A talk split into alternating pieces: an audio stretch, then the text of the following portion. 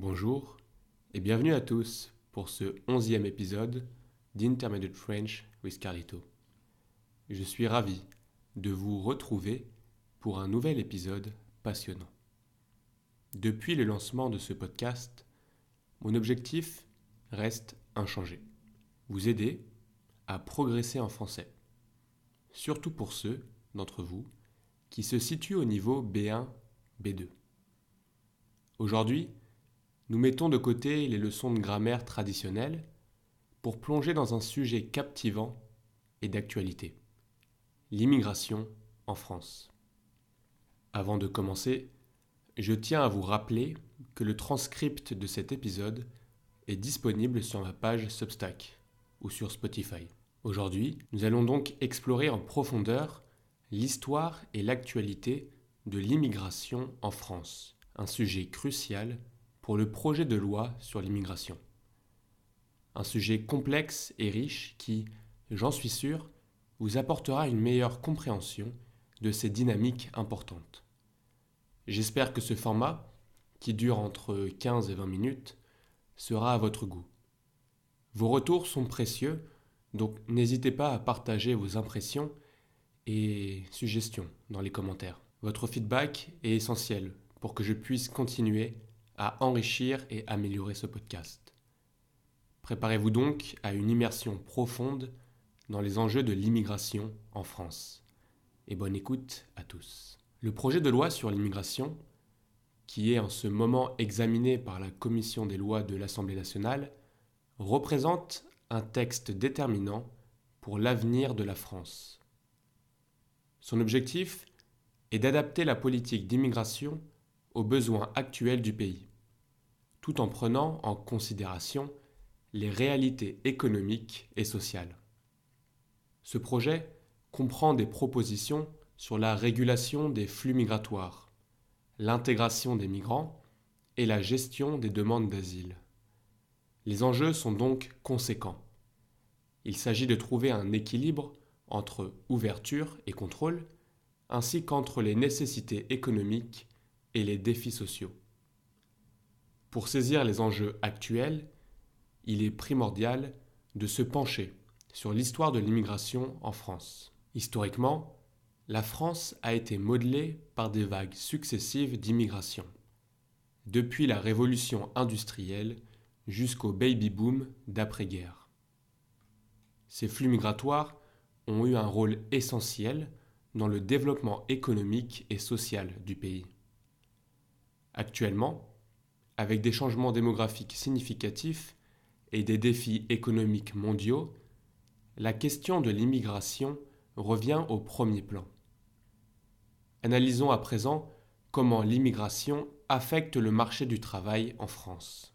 En France, plusieurs secteurs clés sont confrontés à une pénurie de main-d'œuvre. Par exemple, dans le secteur de l'hôtellerie-restauration, on estime que le taux de postes vacants d'environ 20%. Dans le domaine de la santé, le manque de personnel est criant, avec des dizaines de milliers de postes de soignants non pourvus. Ces chiffres illustrent un déséquilibre entre la formation disponible et les besoins réels du marché. Les conséquences sont diverses. Diminution de la compétitivité, surmenage pour les employés actuels et impact sur la qualité des services. Pour remédier à ces tensions, des solutions comme l'augmentation des salaires sont envisagées. Néanmoins, dans des secteurs tels que l'hôtellerie, même des salaires plus attractifs ne suffisent pas toujours à résoudre les problèmes liés à la pénibilité du travail et aux horaires exigeants. La formation ciblée, avec des programmes accélérés pour certaines professions, et l'amélioration des conditions de travail, comme des horaires plus flexibles, sont d'autres pistes à explorer. Ces solutions, bien que cruciales, ne représentent qu'une partie de la réponse. Un autre aspect important est le rôle que l'immigration qualifiée peut jouer dans l'économie française. Par exemple, dans le secteur technologique, l'apport de compétences spécialisées par les travailleurs étrangers est un moteur d'innovation et de compétitivité. Toutefois, l'immigration qualifiée n'est pas une panacée. Elle doit s'accompagner d'une réflexion sur notre système éducatif et de formation professionnelle. Comment pouvons-nous mieux préparer nos jeunes aux réalités du marché du travail? En France, le système éducatif et de formation professionnelle est confronté à un défi majeur. Aligner les compétences des jeunes avec les exigences du marché.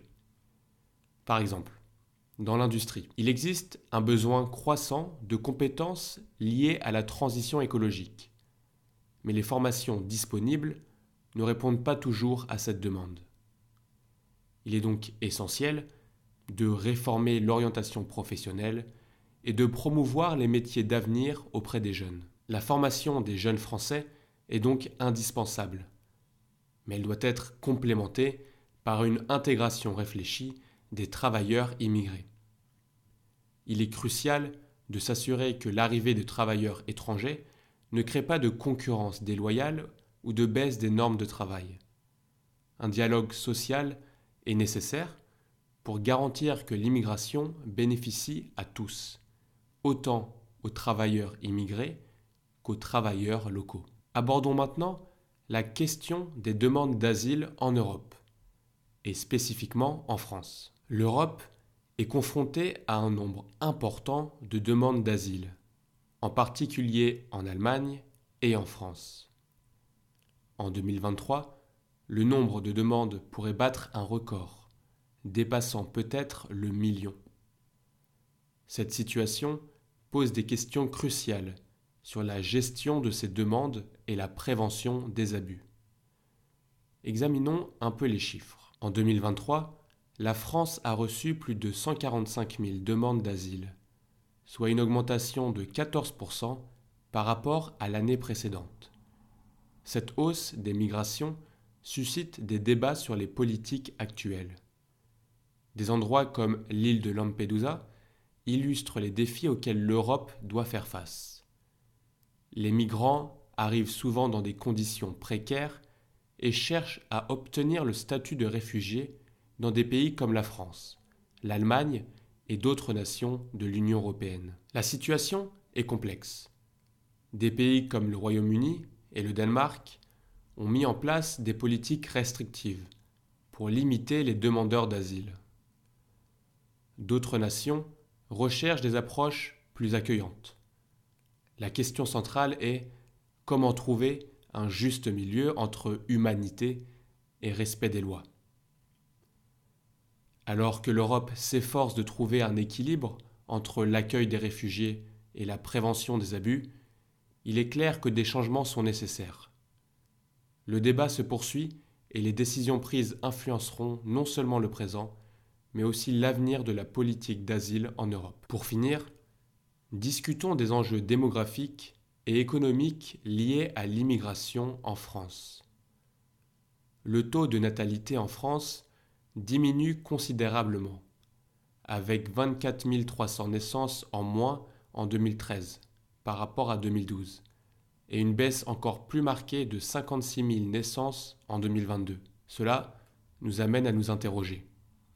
L'immigration peut-elle inverser cette tendance démographique? Des économistes soutiennent que l'immigration peut contribuer à augmenter la population et à dynamiser l'économie. Elle peut également soutenir le système de sécurité sociale.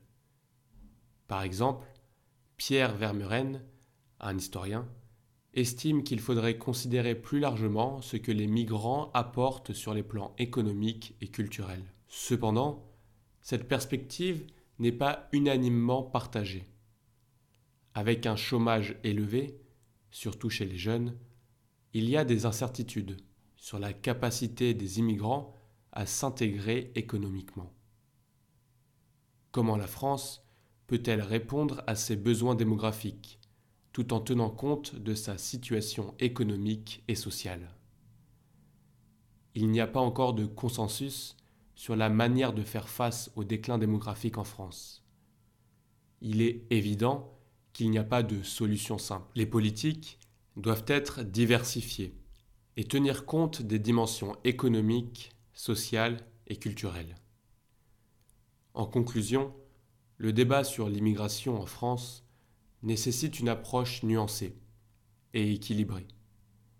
L'histoire montre l'importance de l'immigration dans le développement de la France. Aujourd'hui, il est crucial d'adapter notre politique d'immigration pour répondre aux besoins du marché du travail tout en préservant la cohésion sociale. Et voilà, nous arrivons à la fin de cet épisode dédié à l'immigration en France. Nous avons voyagé à travers l'histoire, analysé les enjeux actuels et envisagé les perspectives futures de ce sujet complexe, en espérant que cela vous a offert un éclairage enrichissant sur un aspect important de la société et de la culture française. Je vous remercie sincèrement d'avoir écouté cet épisode. Votre feedback est plus important que jamais. Si vous avez des commentaires, des suggestions, ou si vous voulez juste partager votre avis sur ce format, je vous invite à le faire dans la section commentaires.